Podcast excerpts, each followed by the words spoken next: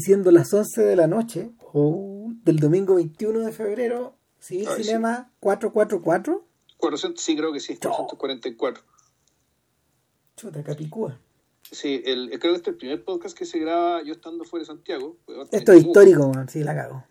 Sí, puta, mire. Puta, no, es que este, esto, esto, esto, esto, esto, cago todo, si ya, ya. Bueno.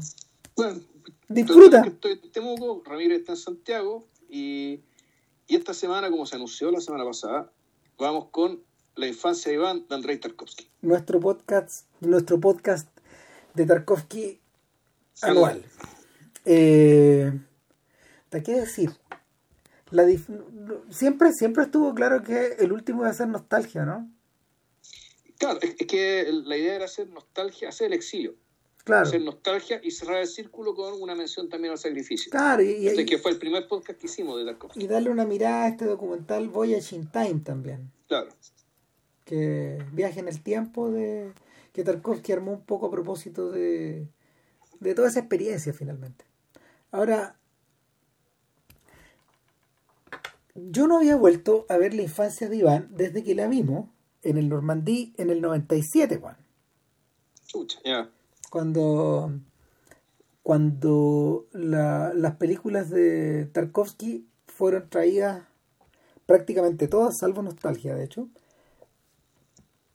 por, unas por, unas, por un intercambio con unas copias que se hicieron unas copias que poseía la Cinemateca Boliviana.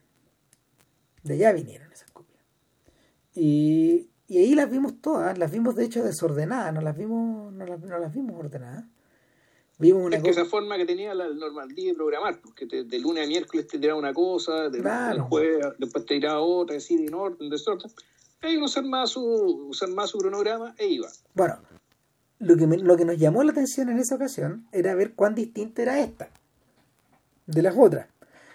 Ahora, no sé, a no sé cuántos años de distancia, casi 25, eh, en realidad no es tan distinta, pero es distinta. Lo que pasa es que probablemente es mucho más hija de su tiempo que las otras películas, porque en la medida de que uno comienza a ver o paso en repaso, no sé, muy por encima del tipo de película que la Unión Soviética estaba haciendo en los años inmediatamente posteriores a la muerte de Stalin, eh, uno entiende de dónde viene el impulso de el impulso de hacer esta historia de la Segunda Guerra en el marco, no sé, de, de la balada del soldado o de cuando pasen las cigüeñas. esta película cae un poco dentro de ese género y es un género que eh, para el soviético es tan importante que se estira incluso hasta cuando él en Klimov y, y Larisa Chepitko hacen sus películas de la guerra. En las puertas de los, en las puertas de los 80 y a mediados de los 80. Entonces el, género continuó siendo popular y, concentraba, concentraba diversas cosas. Concentraba aventura, suspenso, romance, melodrama, comedia, es decir, eh, el género de la Segunda Guerra era una especie de crisol, donde se podían volcar muchas cosas, y yo tengo la impresión, yo tengo la impresión de que eso en parte fue lo que movió a Tarkovsky a la hora de, de proponerle a Mosfilm este como su primer largometraje comercial. O sea, es, una, una súper buena movida, una súper buena, una movida bien astuta de parte de, de Tarkovsky. O sea, aparte digamos, de la existencia del el, fondo no sé si hay que decir no sé si decir que un género no de mal que mal la la, la, guerra patriótica como le llaman ellos claro. tuvo un costo tuvo un costo humano brutal y material también por lo tanto era una especie era era, era un trauma, pero al mismo tiempo era una gesta. Era algo de lo cual podían sentirse orgullosos y que efectivamente en la, eh, puta, como, es como este gran, eh, este gran hito, digamos, de la historia, de, la historia para, este gran momento, y también un momento límite, y como los momentos límites, puta, existen para eh, relevar la, la, verdadera naturaleza de, las personas involucradas. Eh, puta, yo creo que, claro, la, se, ha armado una, una filmografía importante en torno a este, a este hito con distintos fines, algunos meramente politiqueros propagandísticos, y otros para explorar ciertos elementos de ciertos elementos del propio ser, de la propia idiosincrasia que tal vez se haya mantenido oculto, digamos, que está en, en, otros periodos más normales. El, entonces, claro, ahí cuando vuelan el tema de las cigüeñas, ponte tú, eso es tan importante los personajes, esos personajes bajos, el, el, tú el tipo que se, que se queda y que no va, y que aprovechando que ella está sola y que se queda, se la, eh, trata de aprovecharse de ella, por ejemplo. En el fondo, esto, el descubrir el, la guerra también un poco como, como, como elemento depurador, de conocer quién vale la pena y quién no. Y quién no. El, sin embargo, yo tengo la impresión de que más allá que, más allá que la influencia cinematográfica, lo que, eh, bueno, el resto dice el mismo Tarkovsky en, en el tiempo, lo que le impactó, digamos, del, lo, lo, que le impactó lo, suficiente para hacer la, la película es el, encontrarse con este cuento, Iván de eh, Sergei, Sergei Bokomolov, Sergei, no, Vladimir. Exacto. y que es una novela, una novela corta de un, de un, de un tipo que eh, efectivamente se reclutó, como soldado, mintió sobre su edad para poder ser reclutado y que el, y que está medio camino, por decirlo de una manera, si es que vieron la película, entre Iván y el, el teniente Gaintsev, que es el narrador de la novela, y que es el personaje que encuentra Iván. El, el, personaje este que tiene su, ese dormitorio, oficina que tiene, donde, donde Iván llega, y, y cómo se llama esto, y empieza a desarrollarse la historia. Entonces, eh, Tarkovsky en el libro decía que de, del cuento, de, este cuento, novela corta, le interesaron tres cosas le llamaron la atención. Una era el hecho de que, y aquí empiezan los spoilers, ¿cachai? Así que si, si, no han visto la película, pues véanla, muy fácil de bajar y retomen. El, ya, procedo con el spoiler. El hecho de que el destino de Iván eh, se corte tan abruptamente. El, hecho de que eh, la historia de este niño eh, sin ninguna romantización y sin ninguna esperanza y sin, y, sin nada, básicamente, eh, deviene en, una tragedia silenciosa, que está ahí, y otra tragedia anónima, que, que, es una tragedia que no tiene que ver solo con la muerte, ahí tiene que ver el segundo punto. Eh, aparte del destino abrupto, digamos, que está ahí, la forma en que termina la vida de Iván, también le impactó mucho el, claro, el, el, nivel de demencia y de daño que la guerra había causado en este que aquí en este niño había algo, podríamos decir algo de monstruoso, pero algo de monstruoso que no es culpa de él. En ese sentido, en ese sentido el camino está allanado, está allanado para el Klimov. Eh, claro, claro, el Klimov lo que hace lo, lo extrema. yo me acuerdo extrema, que... Y, extrema el nivel de, claro, y, la victimización, es decir, el daño que, el daño que le hace la guerra al, al, al niño de Klimov es mucho mayor y está mucho más significado. Si de hecho lo comentamos cuando hicimos el, el, el Benimira, tú viendo Benimira, te parece que esta película es incluso un poco, un poco banal, un poco blanda, un poco suave, para lo que realmente pudo ser. Eh, es que eso te iba a preguntar, porque no me, no me acordaba bien cuánto habíamos hablado de Iván cuando hablamos de Benimira hace hartos años. Y, y o sea, me acordaba que habíamos, lo habíamos comentado y en el fondo lo que me pasaba, yo tú la tenías más fresca porque la habías vuelto a ver entre medio, pero, pero claro, eh, el, pasa con la infancia de Iván que Mosfilm leyó en esta película algo que evidentemente la traía desde el punto de vista, mm, desde el punto de vista, no sé si comercial, pero desde el punto de vista mediático, por ponerle un nombre. Y es que este filme sí estaba relacionado, sí, sí estaba relacionado con las ganadoras del Oscar que comentamos hace un rato. Con las ganadoras del Oscar a, a mejor película extranjera. Y con la mm, con esta versión, con esta versión como entre patriótica y melodramática y, y, de cine de género que eh, los soviéticos habían, habían terminado por, por asentar un poco como forma también de, de, comercializar sus películas en Occidente. O sea, de hecho, La infancia de Iván se estrenó en Chile, Ya. Eh, se estrenó en Chile y se estrenó con estas películas húngaras, yugoslavas, polacas eh, y checas que llegaban, que llegaron durante todos los años 60. O sea, no estoy ni hablando de la Unidad Popular, esto es antes, esto es antes. claro. Claro, y, eran películas, eran películas, no sé, películas como las de Baida, por ejemplo, o las de Polanski, o las de Skolimowski, etcétera. Y, y se trataba, se trataba de, se trataba de material que en el fondo era, era conocido para afuera. Y, y, estos tipos vieron en, estos, tipos vieron en la infancia de Iván algo que funcionaba en ese mismo sentido. Sin embargo, y eso es lo realmente interesante, Tarkovsky estaba pensando en forma doble todo el rato. O sea, el la es cosa de es y, y, es ahí donde empieza ahí, ahí donde uno empieza a hacer las conexiones con el resto de las películas. O sea, la forma en que la forma en que eh, la cámara de Vadim Yusov, que en realidad es un personaje instrumental de primer orden en esta película y en las que siguieron, el director de foto de Tarkovsky, la, la, la, forma, la forma de poner la cámara, la composición de los planos, eh, esta, esta suerte de expresionismo que se consigue con los objetos y es algo que, eh, que Yusov y Tarkovsky tienen que haber observado en, en Baida. De hecho, cuando comentamos la trilogía de la guerra de Baida. canal sobre todo, En Hoy, y en Cenizas y Diamantes, y en todas esas películas donde, donde finalmente estos estos sets que se, que se construían y que estaban semi-destruidos o que representaban, no sé, las cloacas o una iglesia en ruinas, etcétera, todo está reflejado un poco en esta versión de Iván, porque, porque cuando uno, por ejemplo, observa la balada del soldado, la balada del soldado depende es mucho más naturalista, depende mucho más de lo que está alrededor. Pero, pero esto no, este es un juego de, este es un juego de claroscuro. Lo que pasa es que la balada del soldado antes que todo una road, una road movie. Exacto. Antes que cualquier cosa. No, bueno, aquí yo creo que es bueno volver al, volver al cuento.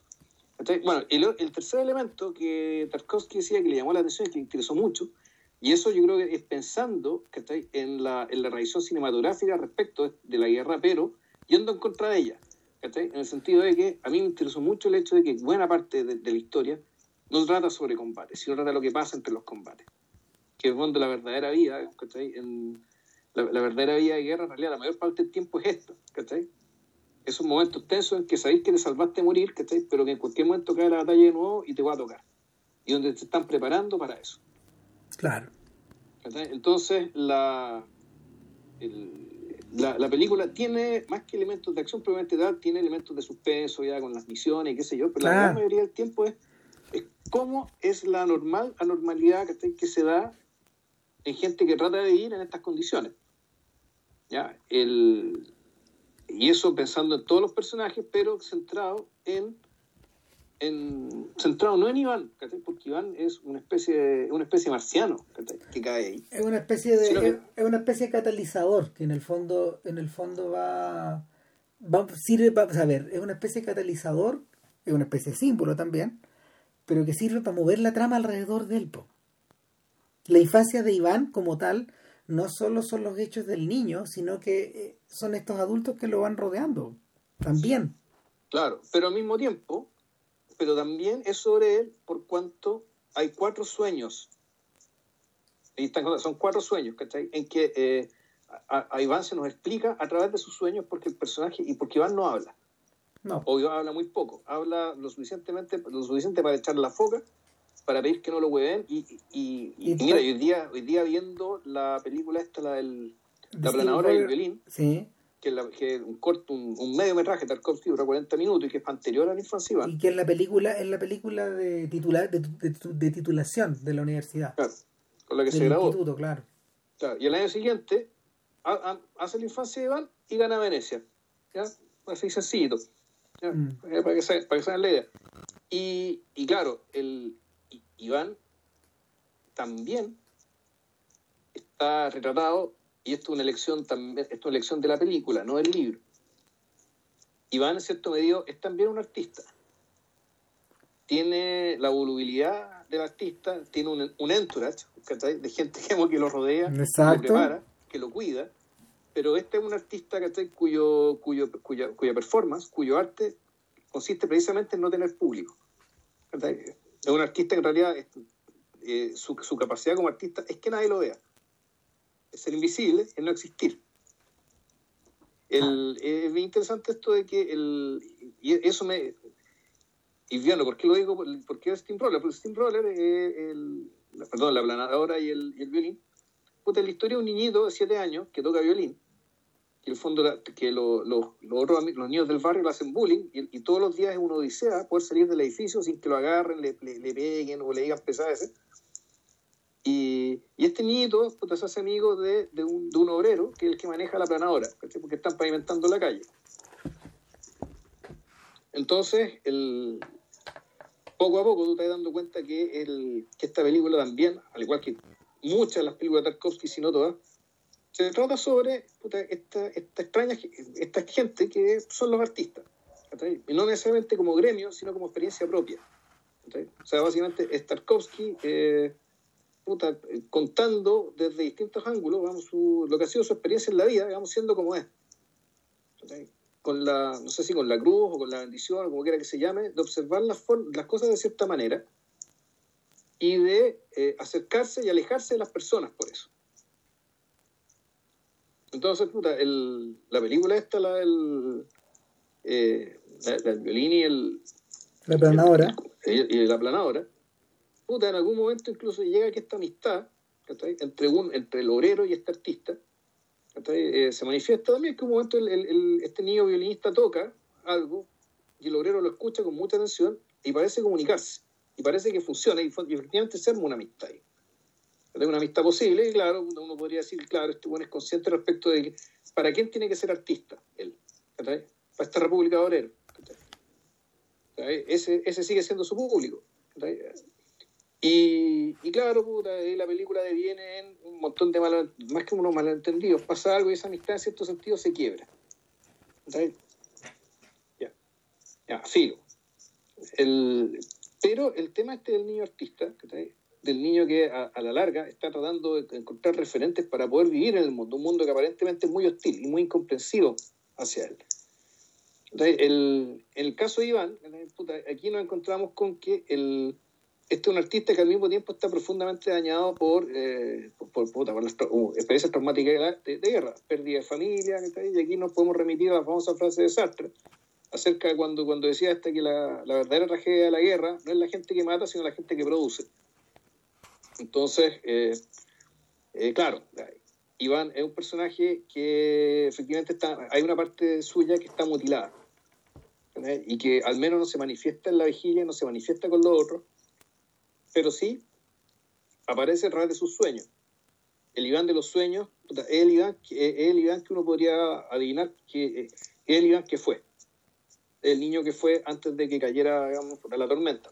Ahora, hay otra, hay otra sugerencia al respecto, y es que eh, en la medida de que los tipos han ido investigando más, eh, se ha determinado qué, fue, qué escenas fueron las que las que Tarkovsky agregó al guion original. A ver, cuando, cuando, cuando Tarkovsky se mete en el proyecto, se mete por casualidad se mete por casualidad porque eh, el que se lo comenta es Vadim Yusov, que era su compañero de curso, un, colega, el, el, fotógrafo, y él le dice que están haciendo una que están haciendo un, que están haciendo un guion y el guion se llama Una segunda vida, así se llama, basado en la novela de Bogolomov. Y le cuentan que y, le cuentan que Bogolomov está hecho furia, está odiando profundamente a estos pelotudos que hicieron el guion, según él porque le dieron un final feliz, weón. En la primera versión del guion, en la primera versión del guion, eh, Galtsev, nuestro soldado, se encuentra por casualidad con Iván, su esposa y su hijo en una estación de tren, muchos años después. Y así termina la película. O sea, Iván sobrevive. O sea, no solamente sobrevive, sino que además se cura, se sana y es capaz de llevar una vida normal y ser una de las cosas más difíciles de este mundo que ser un buen padre de familia. Exactamente. No lo sabrás tú. Puta. Y, Bueno, yo soy un subpadre de familia, no voy Bueno, y, y el, el atado, weón. El atado es que Bogolomo, estaba vuelto loco con esta weón. Y, y Tarkovsky se acerca a la producción de Mosfilm y les dice, tengo una solución al problema ¿Cuál es la solución? El niño sueña, dice él. Claro. Y Tarkovsky, él introdujo los sueños. Claro. Y que en el libro, en, Esculpiendo el tiempo, Tarkovsky dice que esos sueños son sueños suyos. Y ahí es donde Tarkovsky empieza a decir que, bueno, esto fue importante para mi carrera posterior porque yo ahí me convencí de que, que las cosas que yo muestre tienen que ser verdad. En la medida que esos sueños sean míos, y hayan existido, la forma en que yo los cuente van a ser percibidos como reales y el público eso lo va a entender. No solo lo va a entender, sino que lo va a apreciar. Eso, o sea, el, público, el público se va a hacer cómplice conmigo. Esa, esa, declaración se parece a una de las conclusiones que Bob Dylan, eh, a las que Bob Dylan llegó después de después de autoexiliarse en Woodstock, en el pueblito, no en el lugar donde hicieron el concierto. Claro, entonces eh, Dylan emerge de ahí, emerge de ahí con una idea que eh, empezó a trabajar con el paso del tiempo y tiene que ver efectivamente con la verdad de las letras. Y no es la verdad autobiográfica. Es como en el fondo me pongo yo, porque muchas de esas cosas Dylan explicaba que las hacía en forma inconsciente. Era una especie de corriente de la conciencia. Era y en ese sentido Dylan estaba ahí pisando el terreno de Kerouac y de William Burroughs y de Allen Ginsberg. Sin embargo, a partir de 1970 más o menos, el trabajo que empieza el trabajo que empieza a hacer Dylan sobre sus canciones y que dura con mucha intensidad, eh, yo diría que hasta mediados, hasta finales de esa década, hasta que, hasta que empieza su era cristiana y ahí varía y se pone simbólico, él, trata, este sujeto trata de eh, atrapar una suerte de verdad que lo represente a él más profundamente que si él cantara en primera persona. Entonces hay toda una suerte de mecanismos que el tipo elabora en su cabeza que eh, son mecanismos estéticos. No es el momento aquí como para explicar cuáles son. Hay, varios, hay varios. Escribir, escribir en presente y en pasado, cambiar tiempos verbales, tiene que ver con eso, con la mecánica interna de, la poesía de, la, de las canciones, pero que, que, de alguna forma reflejan el proceso, el proceso mental de un artista que está en busca de esa verdad. Y que, y que para Tarkovsky finalmente se plasma yo creo que a cabalidad en el espejo, que, ese es el esfuerzo, ese es el esfuerzo eh, más consistente y, yo creo que de, acuerdo a lo, de acuerdo a lo que él buscaba más logrado de todo ese periodo de su vida. O sea, el más arriesgado y el más logrado. Sí, sí. ahora, con todos estos años de distancia, está súper claro que es así. Y, y, y era evidente que además que eh, en una historia como la de Iván, eso tenía que ocupar una especie, eh, son como una especie de postes a través de los cuales tú vas girando esta historia hacia ti. El, a propósito de eso, otra de las escenas que estaba, que estaba agregada por, por Tarkovsky con Chalovsky, su compadre, que aparece en la película, de hecho interpretando a un soldado, Sí, bueno, el Konchalovsky hizo el guion de Andrés Rubles también, o sea, claro, claro. juntos, y también del, de la planadora y violinista. Es probablemente la persona más cercana a la que, que, Tarkovsky tuvo artísticamente en, todo, en todo ese periodo.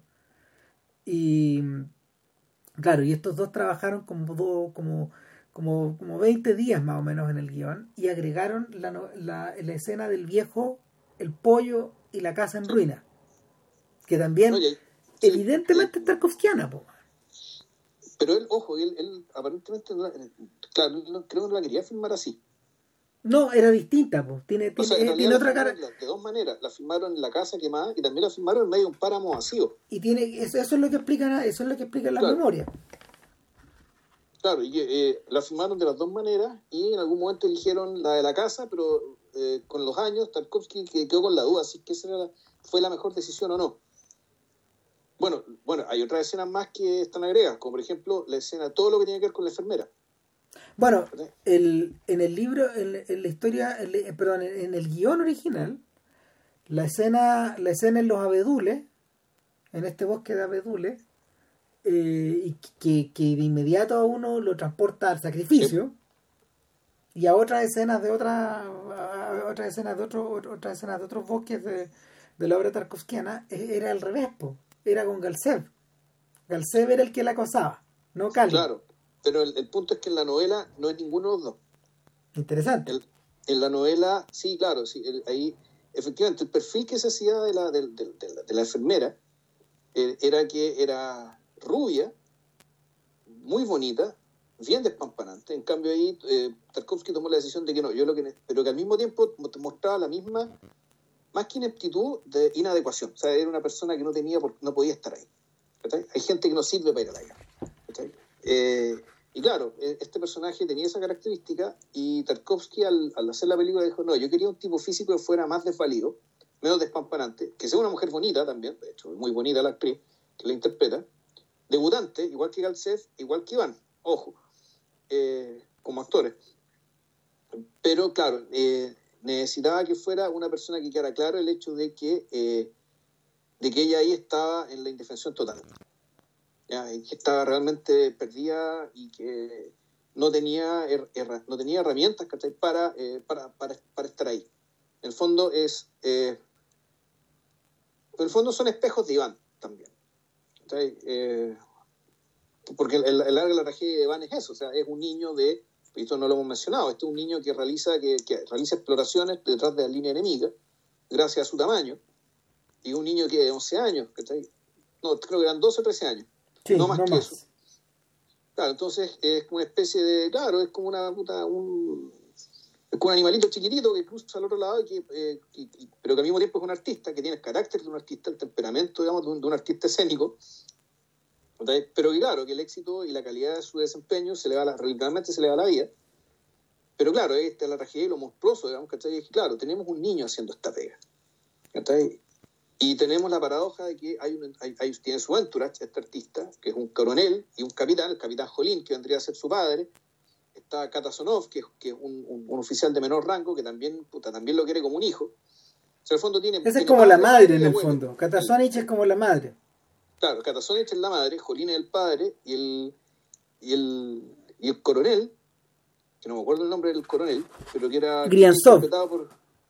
Claro, y ese personaje, y él está interpretado por Nicolai Grinko, por lo demás. Claro. Que es el actor que aparece en más películas de Tarkovsky, aparece en todas las películas rusas, en las cinco. Wow. Claro, puta, y tiene un rostro que uno día. Él es, él, es, él es uno de los compañeros de Iván, por ejemplo, en de, perdón, de Andrei Rublev. Sí él, después es el jefe de la imprenta donde trabaja la mamá, en el espejo. Es el papá de. Eh, él, es el papá de, del astronauta de Kelvin en Solaris. Él es el profesor en Stalker. Exacto. Y Stalker es uno de los profesores. Es el mismo actor. Entonces, claro, este niño tiene padre, madre y abuelo que lo quieren como si fuera un hijo. Lo cuidan, ¿cachai? Que, que velan, velan por él, ya quieren sacarlo de la guerra y mandarlo, ¿cachai? A una academia militar el niño no quiere, y no quiere, y no quiere, y no quiere.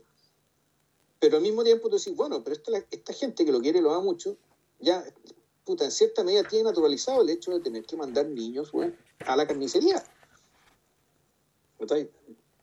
Entonces, puta, es una es, una situación súper compleja, la, la, la, que tienen la más, más que compleja, es, conflictiva internamente. Es una situación imposible. Mira, cuando uno observa el guion de afuera y, uno ve uno ve que o sea, uno puede ver uno puede ver que en el que la estructura general la estructura general es un guion es un guion es un guion comercial y común y corriente. De hecho que está intervenido por Tarkovsky en momentos clave es como si construyera un segundo piso arriba de esta casa y que ese segundo y, y, desde ese segundo piso en el fondo lo observara todo lo otro. Entonces en el, en el primer piso qué es lo que hay en el primer piso existe esta escena inicial del sueño claro. y luego existe una escena muy dramática donde el niño despierta y despierta en un mundo arrasado en un mundo en un mundo expresionista de hecho mm, sí. más aún que el sueño. Los sueños no son expresionistas es interesante eso no, pues los sueños están, en realidad están bañados de luz, hay luz por todas partes. Eh, y, el, y, y, en este, esta escena que podemos, eh, que, podemos decir que es la primera escena de suspenso, acaba cuando el chiquillo llega donde Galcev, Galcev lo trata como el hoyo, y no, no, le cree nada, es una rata de hierra nomás el, el cabro chico que está llegando ahí, y no, es al revés, este es un espía.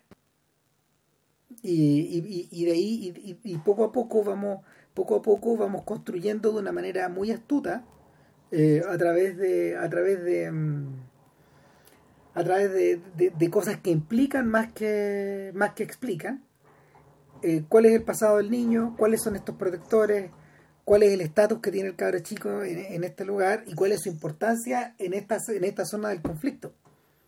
Eh, quien parece un principiante ahí es Galcev, no es Iván. Exacto.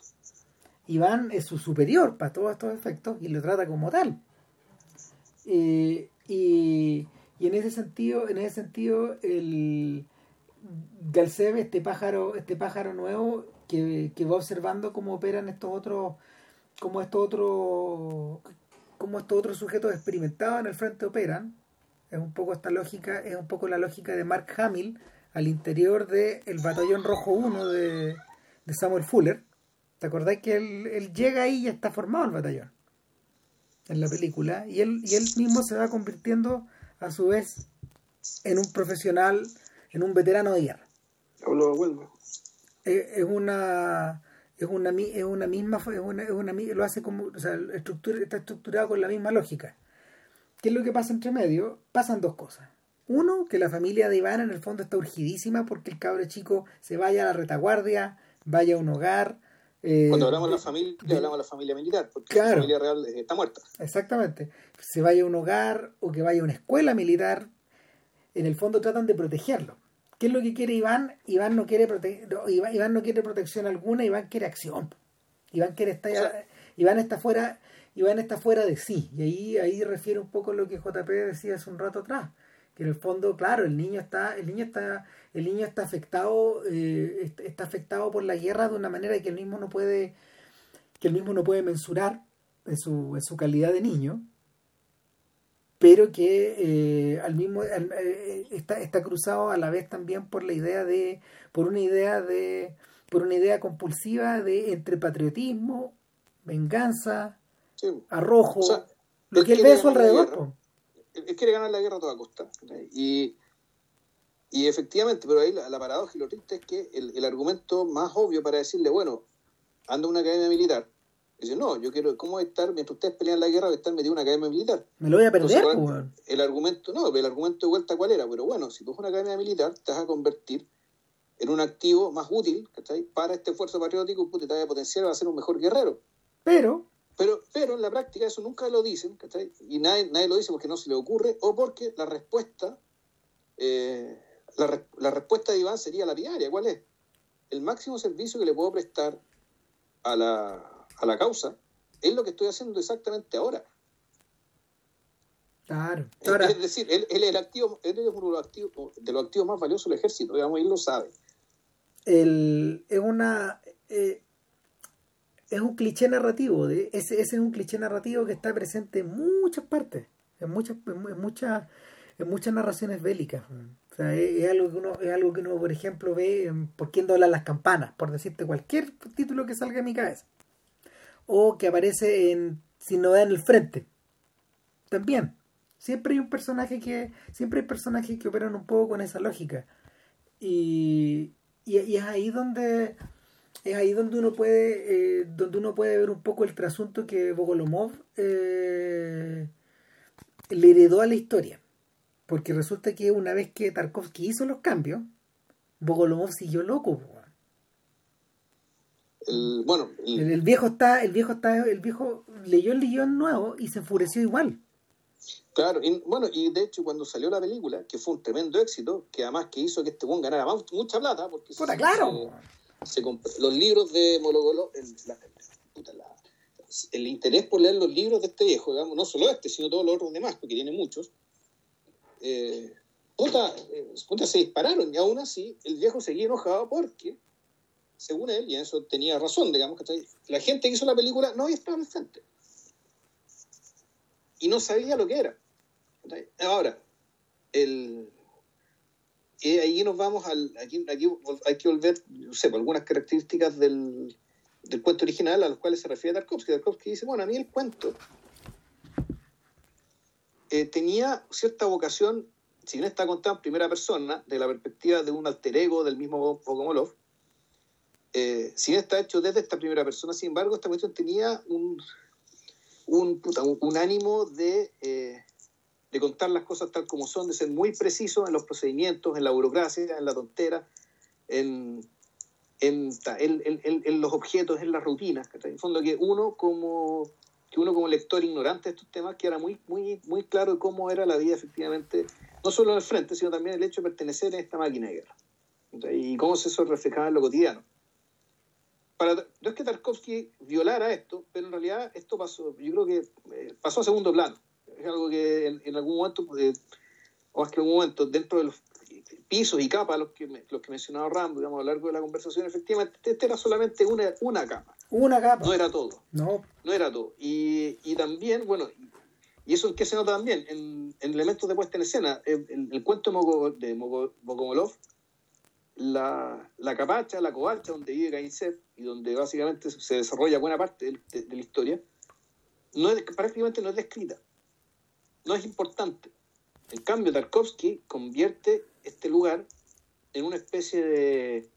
Puta, eh, por una parte, un green room, en el fondo, el camerino donde el, artista se prepara para hacer su presentación. Claro. Pero es sobre todo puta, un lugar que habla, y no solo habla, sino que grita.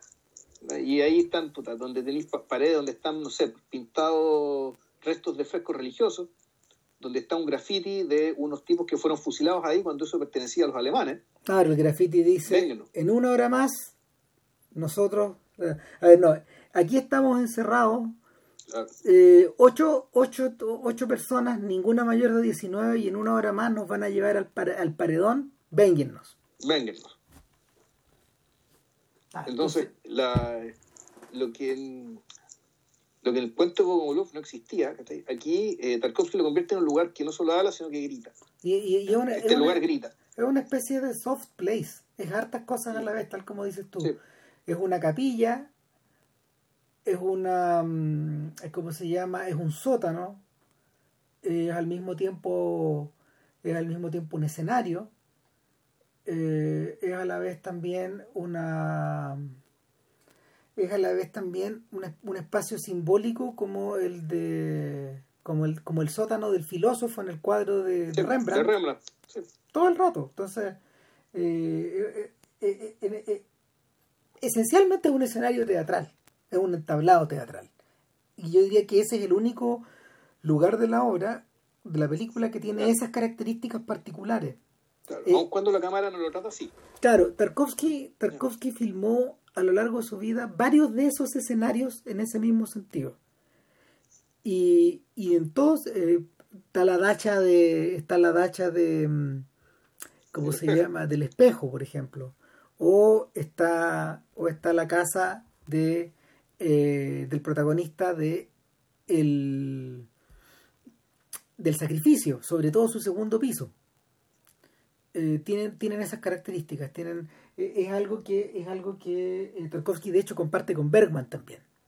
Bergman en algunos de sus filmes trabaja algunos espacios con esa, con esa suerte de intensidad es una intensidad, por ejemplo, que cuando yo veía esas imágenes yo decía, sí, esto, esto, esto es esta escena del Cristo invertido de ceniza y diamante. Porque, porque Baida también trabaja de esa misma forma. Eh, ese espacio en particular, no el resto de la película, el resto de la película tiene otras lógicas.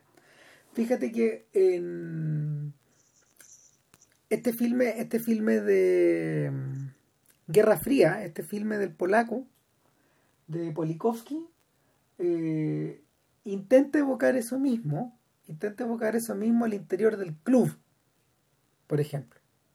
No le sale igual, no podía salirle igual, digamos, si Palikovsky está como a varios kilómetros de estos otros sujetos, pero, pero la intuición no es mala en el sentido de que parte de, parte de este cine, parte de este cine utiliza, utiliza esos espacios que, tienen una gradación de intensidad superior a la de otros a la de otros escenarios de la película.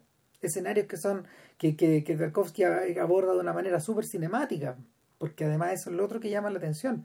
Acá Vadim Yusov me da la sensación de que es más importante que nunca en las películas de Tarkovsky. Eh, este sujeto y él y el director llegan, llegan a esta película un poco formados por completo. Es bien impresionante porque, porque no, a ver, si bien muchas de las cosas, muchas de las decisiones que Tarkovsky toma en la película son de cineasta debutante, la película no parece la de un debutante. En absoluto. No es su maestría. O sea, no, ni cagando, no. De hecho, estoy viendo, estoy tratando de ver qué hizo antes y parece que Yusuf tampoco había estado metido en ningún otro proyecto de estas características y de este tamaño antes. De hecho, eh, mira, aquí dice, los dos primeros créditos son el violín y la planadora y la infancia de Iván. Y después hay una cosa que se llama Y pisé a través de Moscú, y después viene Andrei Rublev, y después Don't Grieve, otra película. Y, y, en el fondo la colaboración de la colaboración de Yusuf lentamente lo va eh, lo va desligando de Tarkovsky y lo va ligando a Bondarchuk a las películas que Bondarchuk eh, hizo en los 70 y en los 80 ah, pero ¿Yusuf no, es, no hizo La Guerra y la Paz? No, no, no, no, no, porque no, Yusuf era muy cabro para haberla filmado, porque en esa época, eh, en esa época eh, Yusuf había salido de, de, la, de la locura de haber hecho Andrei Rublev. Ya. Y se estaba metiendo en la locura de hacer de hacer Solaris. Ese es el periodo donde lo agarra, donde, donde, donde Bondarchuk en el fondo probablemente debe haber estado familiarizado e impactado por el trabajo, pero pero pero las películas con las que colabora son posteriores. Ya. Es interesante. Porque, a ver, de hecho estoy tratando de ver si la guerra y la paz. A ver, ¿quién fue, quién fue el, el DP de la guerra y la paz? Mira, la guerra y la paz fue rodada entre el 65 y el 67. Entonces, es precisamente, claro, es un periodo donde y, está hecho está hecho con tres con tres directores de foto incluyendo un chino Yulan Chen o sea me, me, lo imaginaba no no no claro no ah, lo, que pasa es bueno hay, hay, que hay que partir además diciendo que el, tiene una de las escenas de guerra más complejas de hecho la tercera película la mitad de la tercera película es una sola escena de guerra es la batalla de, de Borodino ya y es la más corta. Es un esfuerzo mayor, ¿no? el, despliegue ahí de producción es gigantesco. Nunca he visto algo así. En las películas romanas, bueno. Oh. Qué espanto, no, claro. Bondarchuk estaba trabajando a otro nivel. Eh, esto era, esto, esto era, esto era cabrería al lado de ellos. Sí. Y, y claro. Eh, al punto que la hija de Bondarchuk es la protagonista de Solaris. Claro para, que hagan una idea, digamos, de la, diferencia generacional. Claro, el, como nota aparte, a propósito de familiares, hay que hacer notar que la madre de Iván. Sí, pues era la esposa de Tarkovsky. Exactamente, pues. es Irma Tarkovskaya. Irma Rush, que era, su nombre. Y, ella, ella, ella aparece en esta película y aparece en Andrei Rublev en un papel más bien más reducido. Separado, separado en 1970. El hombre tenía una agitada en su casa. Eh, el asunto es que el asunto es que Tarkovsky toma esta decisión de apartarse de apartarse de, del texto original, de apartarse del guion o sea, para ser bien preciso, en términos de la anécdota, está todo igual. De, las cosas que cuenta, es prácticamente igual, solo que le agrega ciertas cosas. O sea, bueno, pero en las memorias él dice que en el fondo hay ciertos, hay ciertas, hay ciertos libros o hay ciertas piezas literarias que se prestan para esta clase de intervenciones, donde tú en el fondo podías ir cruzando otras líneas que van cambiando el sentido, pero que de alguna manera lo van reforzando. Si ningún, lo que Bogomolov nunca entendió es que Tarkovsky nunca, tú, nunca traicionó su texto, No. Solo lo expandió, solo lo hizo, solo lo hizo más interesante eh, al agregar los sueños y al agregar estas otras escenas medias alucinadas que a ratos uno siente cuando, cuando, cuando yo veía la escena de cuando yo veía la escena de del anciano y el pollo y la casa y la casa en ruina eh, yo dije ah pero esto esto yo lo he visto antes pues esto, esto es Kurosawa yo he visto esto en Kurosawa, en Rashomon, de hecho. Sí. Eh, o yo he visto esto, pero lo vi en el proceso de Orson Welles también. Eh, ¿A qué me refiero? Es la aparición de un personaje que es lateral, que solo aparece en esta escena y que cambia el sentido de todas las escenas que están a su alrededor. ¿Qué es lo que ocurre en esta? ¿Qué es lo que ocurre en esta? Y, es probable que es probable que Tarkovsky haya dejado esa estructura y no la otra que era mucho más compleja y ambiciosa la de este gran plano secuencia donde se seguía donde seguían al niño donde, que, que había claro, en un lugar en un lugar yermo que, claro que me imagino que está, está, heredado directamente de la película del, de la planadora seguro que la, la, última toma es así pero en el fondo lo, lo, lleva lo llevan a una, a una, especie de espacio ya abstracto. O sea pero, y, y, y, salta y salta hacia el final. Es, es la escena de apertura del sacrificio esta gran traslación donde diversos personajes están moviéndose de un espacio atraviesan otro que es el bosque claro. y acaban en otro. Entonces el es parte es parte de algo que estaba es parte de algo que está como en la cabeza en la, en la mollera de en la mollera del director pero que y, y del guionista pero que no pero que, que, que, mira pasa un poco pasa un poco lo, como lo como, como hemos estado haciendo esta cosa de esta cosa de Ruiz con Quintín los días viernes pasa que a veces nos topamos con que la cabeza del viejo está claramente en una cosa pero todavía está muy verde para hacerla y, y, me da la sensación de que una escena tan compleja eh, como la que Tarkovsky pensaba en realidad no, no, no se desbordaba en esta película. No la podía no, no podía no podía lograr una no, no podía lograr que el espectador te, eh, que el espectador te siguiera tanto rato en circunstancias de que al intervenir en la escena en la escena del viejo con el, en las circunstancias de que cuando Iván interviene en la escena de eh, eh, del viejo con el pollo en esta casa destruida eh, sí se consigue el efecto. ¿Cuál es el efecto? Condensar eh, la desesperación de todas las escenas anteriores en la indefensión de este viejo que está abrazado a ese pollo, como que está abrazado a una guagua, o a su esposa, o a un perrito. A su esposa muerta, claro. O a un perrito, da lo mismo, eh, en medio de una casa de la que el propio viejo dice solo sobrevivió la chimenea, weón, puta, y la escalera, creo. Entonces, la, las únicas dos estructuras las únicas dos estructuras sólidas que había en la casa. Todo lo demás se cayó, incluyendo el techo. Quedó otra cosa, que era el dintel de una puerta, y que el viejo insiste en cerrar porque la puerta la abre el viento. Sí. Entonces, cuando Iván sale, el viejo cierra la puerta y le pone pestillo. Pues, y la, la, cámara la cámara se queda un momento en esta puerta cerrada y corta. Se va por corte simple a la siguiente escena. Entonces, eh, eh, eh, es es una unidad que está, que está aislada de la película y que de algún modo la concentra. Y, y, que, y que de algún modo adelanta que, que adelanta el adelanta el destino de los personajes finalmente también. Y eh, eh, eh, eso es algo, por ejemplo, que uno puede observar en el. que uno, que, que uno observa también en el en el proceso de Orson Welles, porque el proceso es una película que está hecha de esa escena, de escenas así está hecha de encuentro, es un, filme fragmentario. Eh, a Wells se le ocurrió esa estructura pensando en la estructura fragmentaria también que poseen las escenas inconclusas del proceso. Cuando, cuando vaya ojeando por el final, en la versión de Max Brod, empiezan a aparecer estas escenas y claro, pues son, son como escenas de cuadre, son como, son como escenas bosquejadas, eh, des, desgajadas, de, desgajadas del resto, pero que hacen sentido entre sí, aunque son fragmentos que, que, que nos van ligados en una forma narrativa.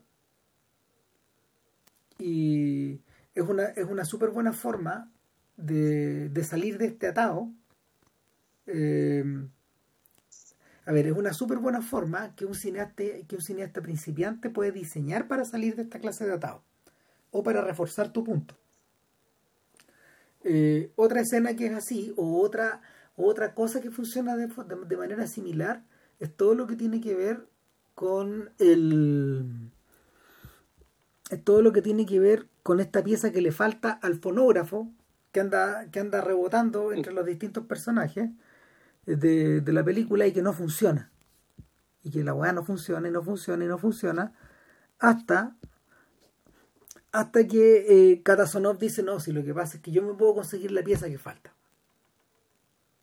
y claro una vez que la consigue, una vez que consigue, una vez que consigue la pieza, eh, y, que tú, y, que tú crees que, que, estos sujetos le van a sacar partido, eh, de inmediato ponen el disco, empieza un gran lamento, hace una, hace un, empieza, una, empieza una voz profunda a cantar un lamento en torno a un personaje llamado Maya, que a todo esto Maya es el nombre de la chiquilla que es asistente de Galcev, la asistente médica.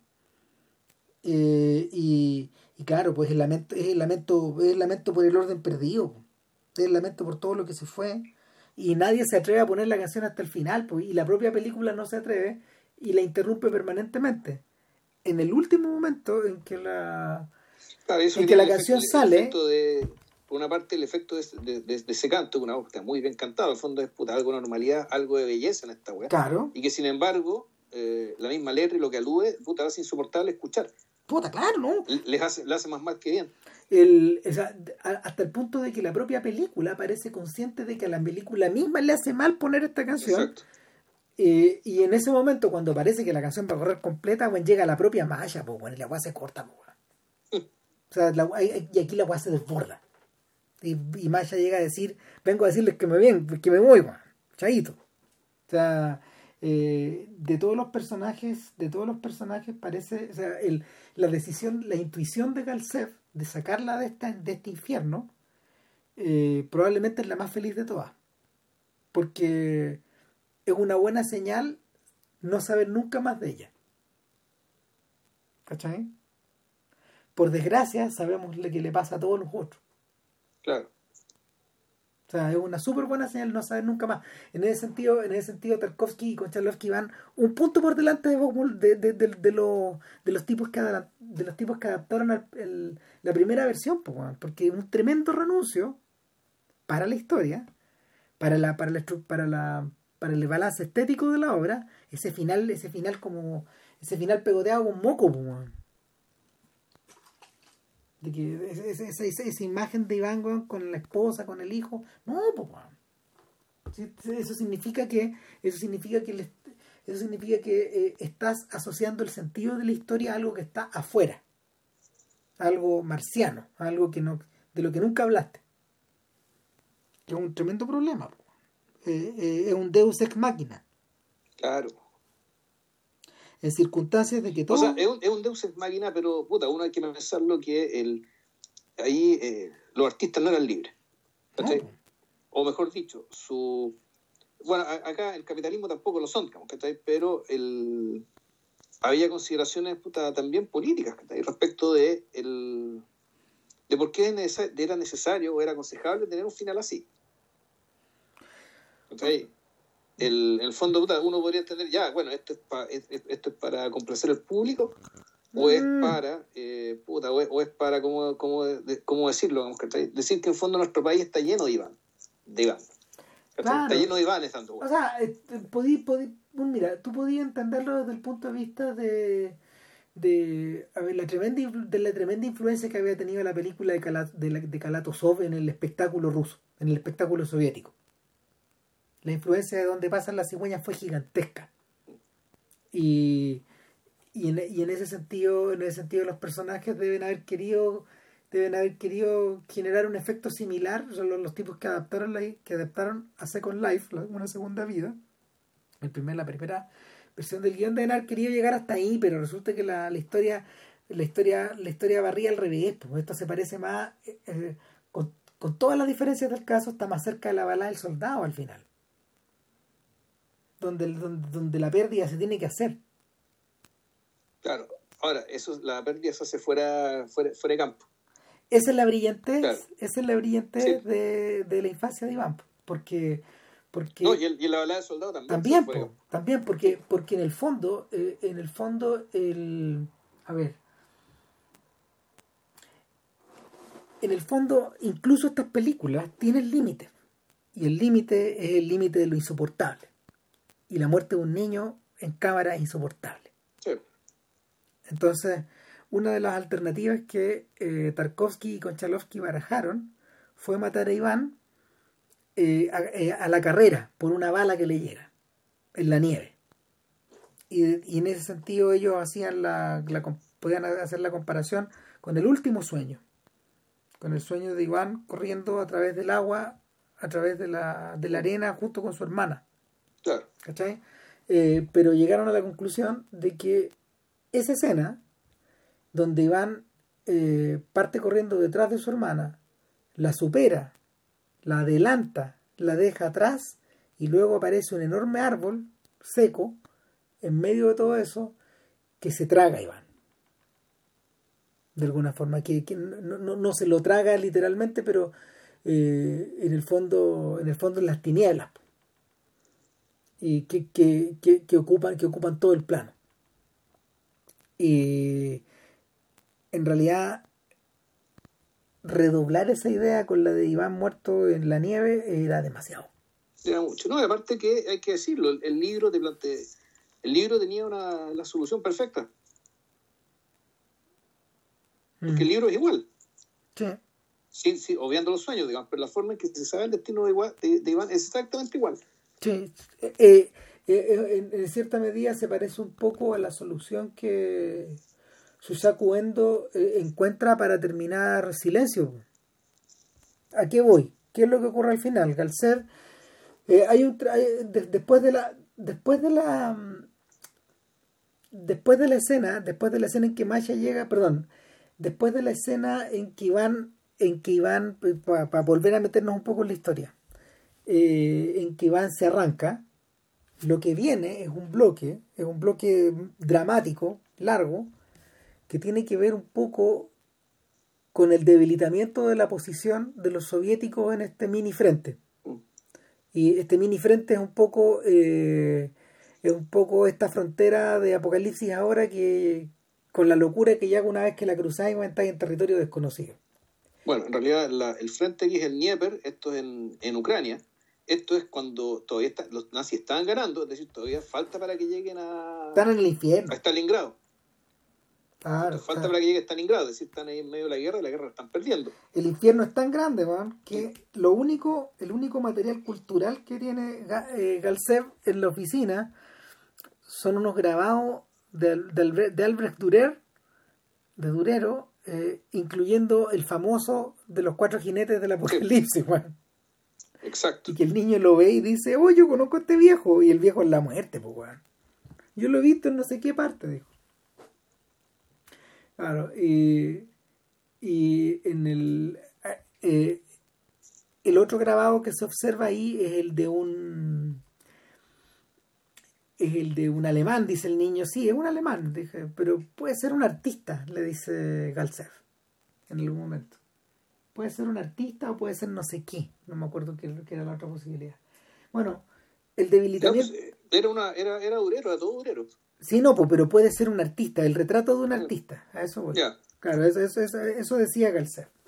Es raro que lo mencione de esa manera. Yo creo que también tiene que ver con, con la idea de que hasta cierto punto hasta cierto punto, de una manera muy aludida, muy, muy superficial, eh, en realidad lo que tú tienes es en Iván, en Galsev, en Kalin y en Griasnov, en Griasov, en Griasnov, eh, son las cuatro edades del hombre. También. Infancia, adolescencia, adultez, ancianidad, por ponértelo de alguna forma. Y que es un tema muy de durero a todo esto. Y el, el asunto es que en este punto donde se abre esta pequeña ventana para que Iván retroceda. Si Iván no retrocede, todo se va al carajo y en el fondo viene, viene algo parecido a la retirada. Y en esa retirada todos la van a sacar pelada, finalmente. Y, y lo que necesitan de manera urgente es mandar a Iván a observar de nuevo a través del bosque, a través de este pantano, a través de, a través de las filas, de las filas enemigas. Y, viene la segunda gran escena de, suspenso de la historia, que es el cruce en bote por el Dnieper hacia esos espacios, hacia, hacia lo desconocido. Eh, y hay una despedida que se provoca, que se produce entre ellos, entre Iván y los adultos, eh, en mitad del bosque, y es el último momento en que vemos con vida Iván. Claro. Y, y los adultos en el fondo tienen que arreglárselas para regresar y, como, como señuelo para poder salir vivos de esto, a Halin se le ocurre eh, descolgar a dos soldados soviéticos que habían sido que habían, que habían sido ejecutados y dispuestos en forma dramática en exhibición con un letrero en el pecho que decía bienvenido y claro, los utilizan, los utilizan, claro, como monigotes en el fondo para que los baleen a ellos y ellos puedan estar, eh, puedan irse, puedan irse, puedan irse colgando de la balsa de vuelta, porque es evidente que los van a ver. Y para ese entonces ya nos hemos enterado que Katasonov eh, murió. Le llegó una bala loca. Le llegó, claro, le llegó una bala loca cerca de la, de la trinchera. Iván dijo, ¿dónde está? No, es que se fue, le dijeron. No ha vuelto. Pero es que ¿cómo no ha vuelto y no se despidió de mí? Bueno. Eh, y... El artista supersticioso, pues, Puta, claro. Y en un momento, puta, claro, el... Eh, llegan, llegan al otro lado del río y ahí viene el gran corte. Después de, después de que, después de que estos sujetos vuelven a vuelven vuelven a la oficina suena la canción llega Macha Macha se despide y de alguna forma todo se desmorona y, de aquí para adelante de ahí para adelante viene la vorágine saltamos hay un hay un brevísimo interludio documental donde donde vemos imágenes de la caída del triunfo de la caída de Berlín de la familia de, de la familia de de Goebbels y el propio Goebbels carbonizado al lado, muerto, muertos por la mano de él, envenenada a las niñas. Y, y claro, todo esto apunta a que en algún momento nos volvamos a encontrar en un gran espacio, y esta es una pelea que tuvo que dar Tarkovsky, porque el guion y, y, Mosfilm decía, no, está bueno, puede ser tan grande, pues, sino eh, solucionalo de una manera más económica, ni cagando, no, necesito un, necesito un espacio enorme. Y, claro, eh, eh, aparentemente estamos en Berlín y, volvemos a escuchar la voz de Halin que dice, cuando termine la guerra, al ser, vas a tener que conseguirte un doctor para que te cure, weón. Te cure la neurastenia. Claro, está, está, fuera de ti, weón. Y ahí, escuchamos a Galcer, bueno, y entendemos al tiro que Halin murió. Sí. Que en el fondo que Halin se convierte en un fantasma y, y, y lo que saca de la guerra, una de las cosas que saca de la guerra, aparte una cojera, o una herida que lo sacó del frente, mm. eso en la película no lo explica, pero en el libro sí. Claro, no, y varias marcas en el rostro, Juan, media, hay, hay, una que es media atroz que está cerca como de la boca, Juan. Entonces, él básicamente de la guerra saca un montón de cicatrices, cierta invalidez, galones, lo lleva, a, lo lleva a convertirse en una especie de burócrata, intérprete, traductor, manejador de archivos.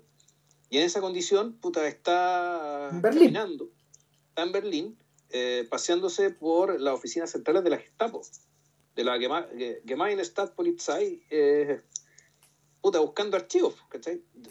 Archivos de distinto tipo, con información acerca de muchas cosas, digamos, Lo que sabía la Gestapo.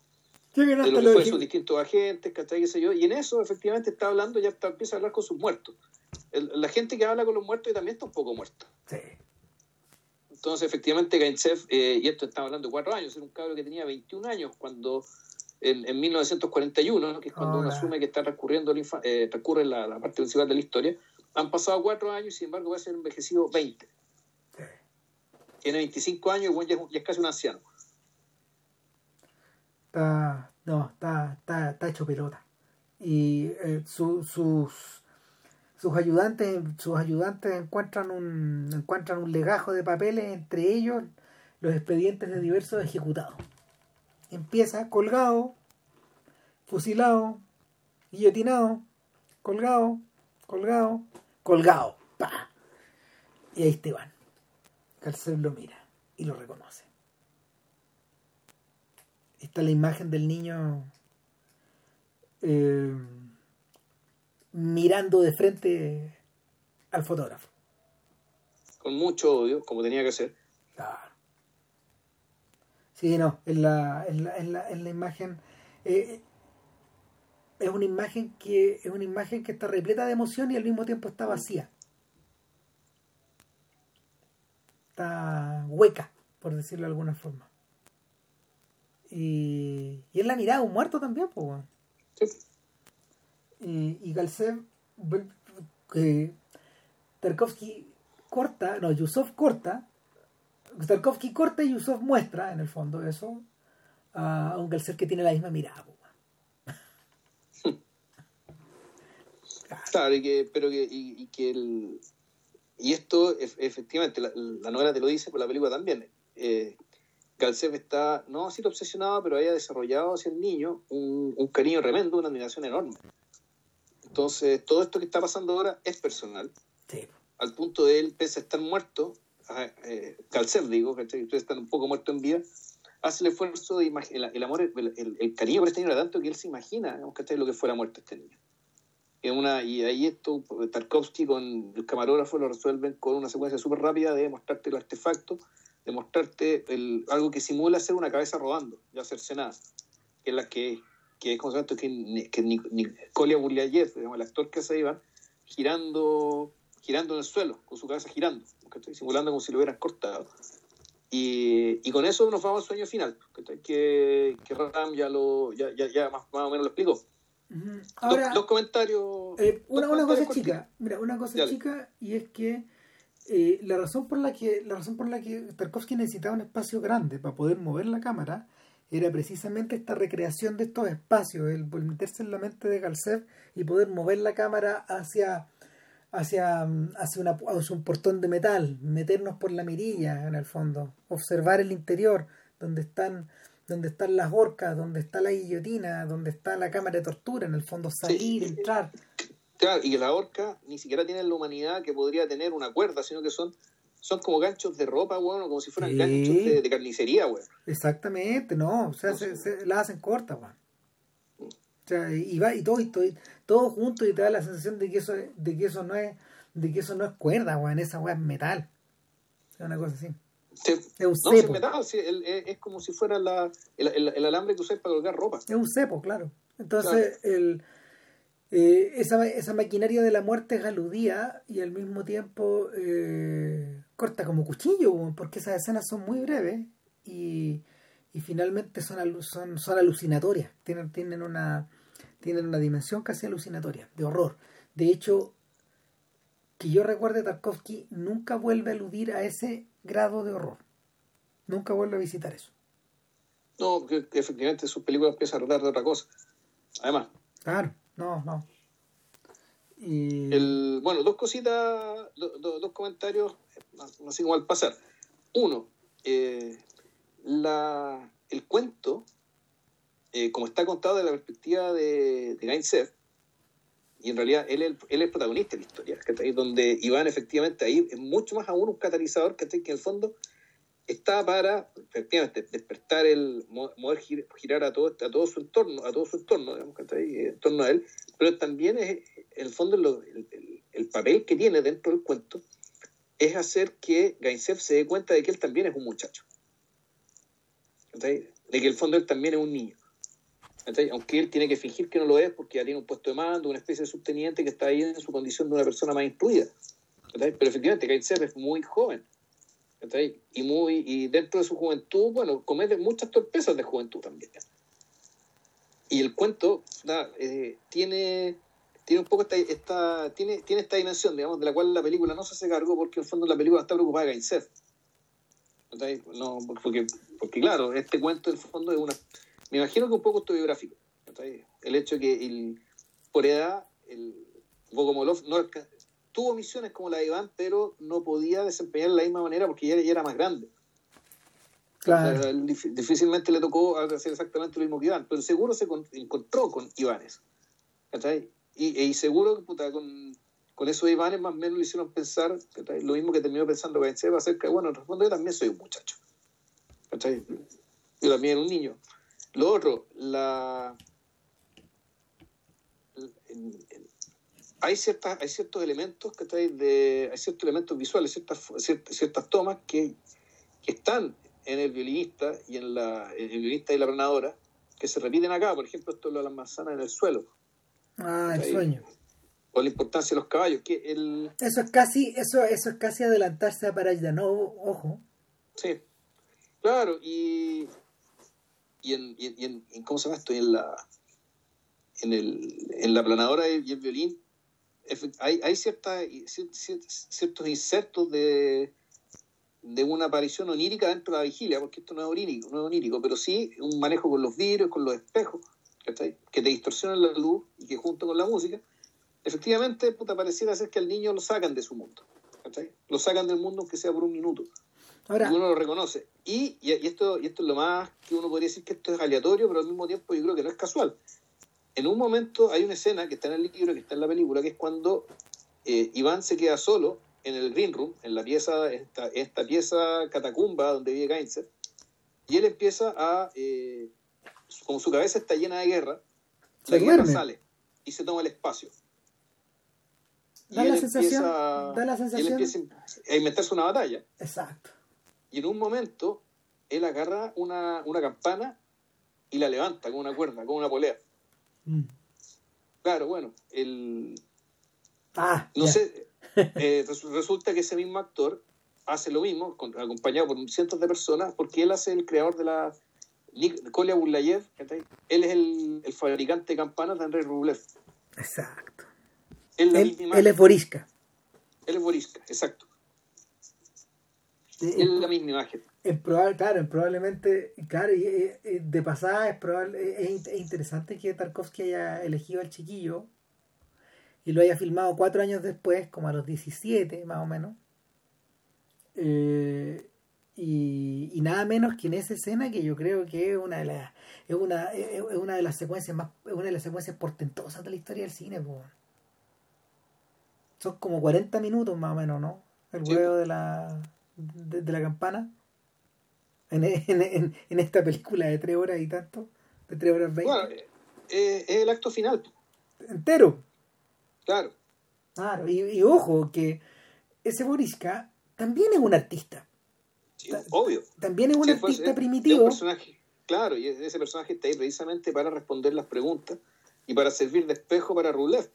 Claro, porque un Rublev que un Rublev que, un Rublev que en ese remate final está convertido en testigo más que en protagonista. Exacto. En un personaje al que le están devolviendo, eh, que, que, renunció a ese estatus, que renunció a su estatura de artista y se la y, este cabro chico, este cabro chico de campo se la está devolviendo. Eh, Iván, Iván tiene un plazo tan breve por el mundo que no alcanza a hacer lo mismo por los otros, Y los otros no alcanzan a entender todo, pero pero algo captan. Es que bueno, y eso es lo que a Tarkovsky le fascinaba, ¿cachai? Esto del destino cercenado. Bueno, fíjate que. Fíjate que eh, Natasia. Natasia Cinesios, que es la compiladora, es una de las compiladoras de, eh, de los guiones de los guiones reunidos de Tarkovsky en la editorial Faber and Faber, junto con, junto con William Powell, son los tipos que tradujeron esto y que de alguna manera lo, lo, readaptaron a la lo readaptaron a la ¿cómo se llama? para Occidente.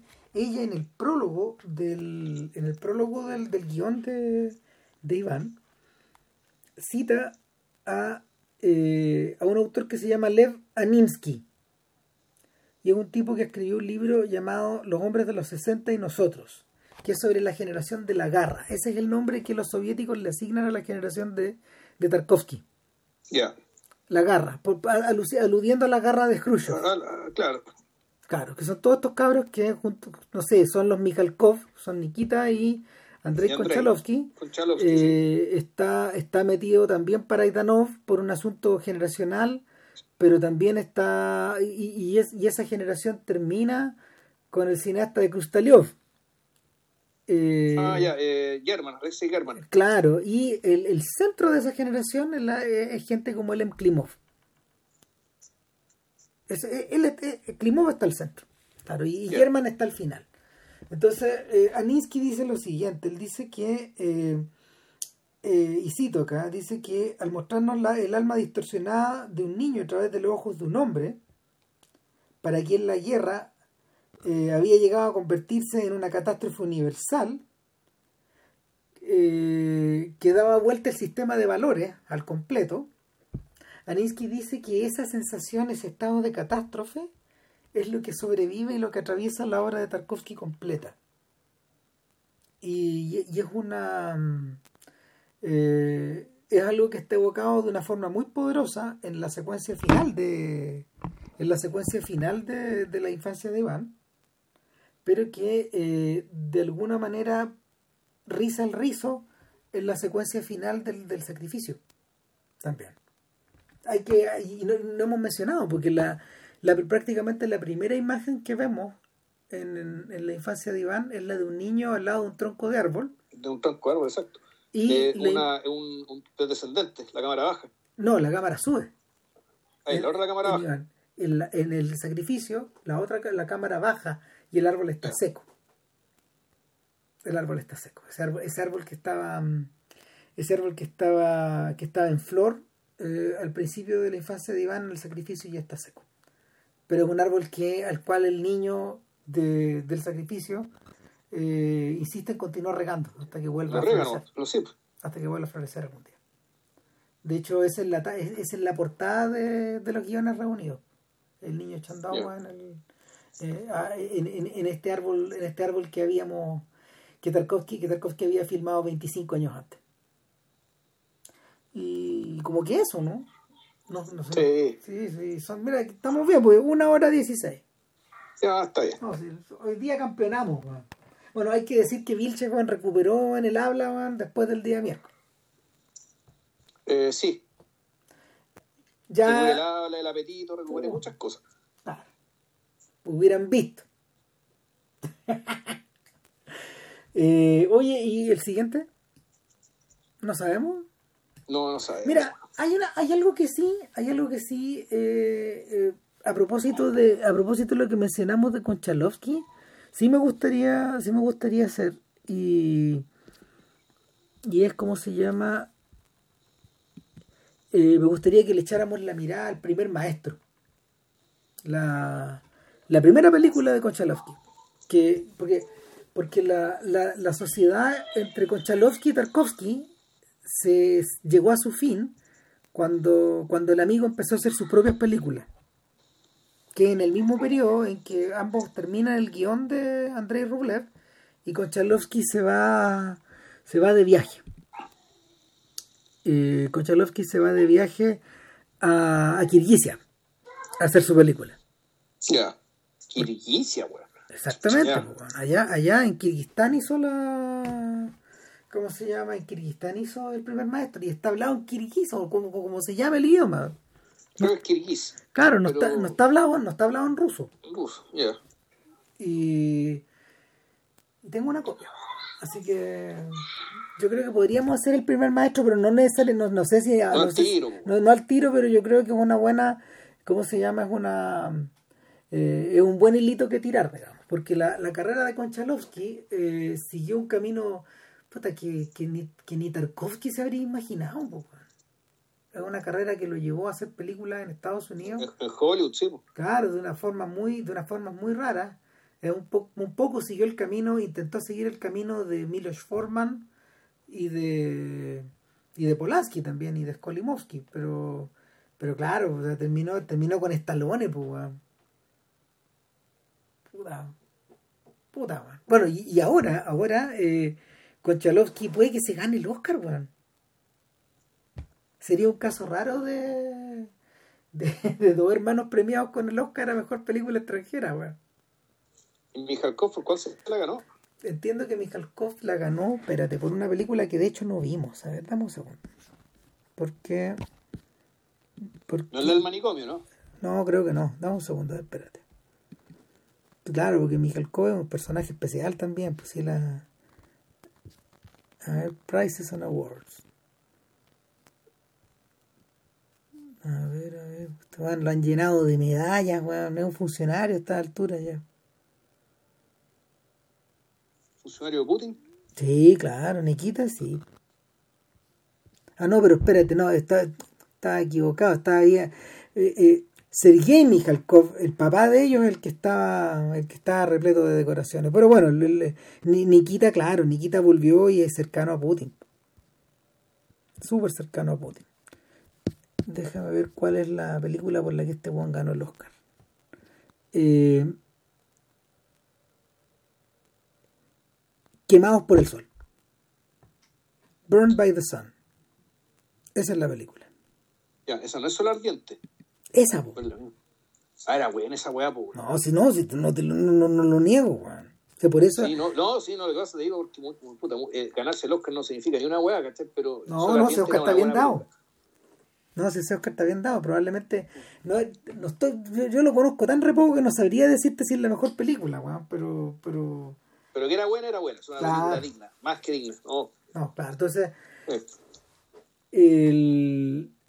Imagínate que, imagínate por queridos camaradas, weón, Konchalovsky se ganara weón, el Oscar. Es bien probable, weón, ojo, porque porque el hombre tiene llegada, weón, tiene llegada en la academia, weón, ¿no? Sí, sí. No, no un desconocido. No, claro, probablemente hasta sea miembro de la academia, weón. Ah. Es muy probable, o sea, Mikhail Kobe es una persona que de, perdón, eh, Konchalovsky es una persona que todavía está en que todavía debe estar en el, en el sindicato, en el sindicato de cineastas de Estados Unidos, el DGA.